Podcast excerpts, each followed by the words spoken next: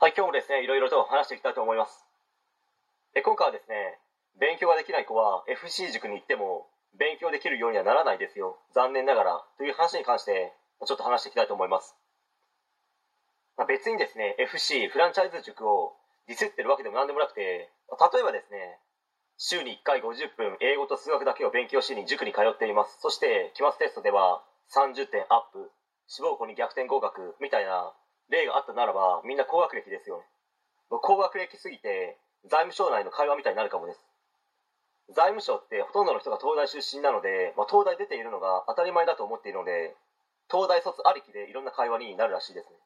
まあ、例えばですね、高校時代の話だとか、大学時代はどんなサークルに入っていたのかとか、まあ、東大の教授の話とか、まあ、別にですね、東大卒以外の人をバカにしているとかではないでしょうけど、まあ、人によってはいると思いますけど、周りがほとんど東大卒なので、まあ、東大の中にですね、財務省があるみたいな感覚なのかもしれないです。まあ、話が少しずれましたけど、勉強苦手な子、できない子は、ある程度ですね、形が決まっている指導を受けたところで、意識そのものが形を変えるなんて基本ないと思った方がいいと思います。期待するだけ無駄です。家をリフォームするにしてもですね、外壁を変え、見栄えを良くしてもですね、肝心の家を支えている柱などが腐ったりしていて、大きな地震が来たりしたら、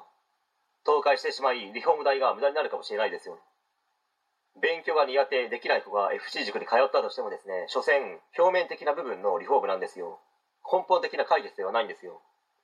その他にもですね、あらゆる知識などを教えなければいけないわけですけど、教えてる指導者が大学生の場合って、まあ、そういったことを教えられるんでしょうか、ね、甚だ疑問です。ビジネスという観点から見た場合ですね、うまい仕組み作りでよくできているなと思うところもありますけど、まあ、時にはですね、これはひどいなと思うところも正直あります。けど漢字のですね、勉強を学ぶということに関しての仕組み作りはさすがに無理があるんですよ。